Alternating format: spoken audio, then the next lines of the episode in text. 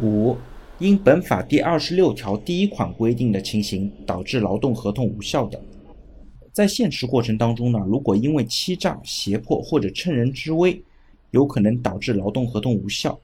那在实际过程当中，目前来讲，因为胁迫或者趁人之危这种情形呢，其实并不是特别多。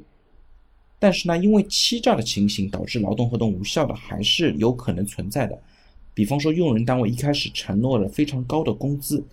并且呢，把它写在相关的招聘广告或者录取通知书当中。但是呢，在实际的劳动合同履行过程当中，用人单位呢给的相关待遇或者给的相关工作条件。和承诺的差距非常非常大，那在这种情况下呢，劳动者就有可能以欺诈为由撤销相关的劳动合同。六、法律、行政法规规定劳动者可以解除劳动合同的其他情形。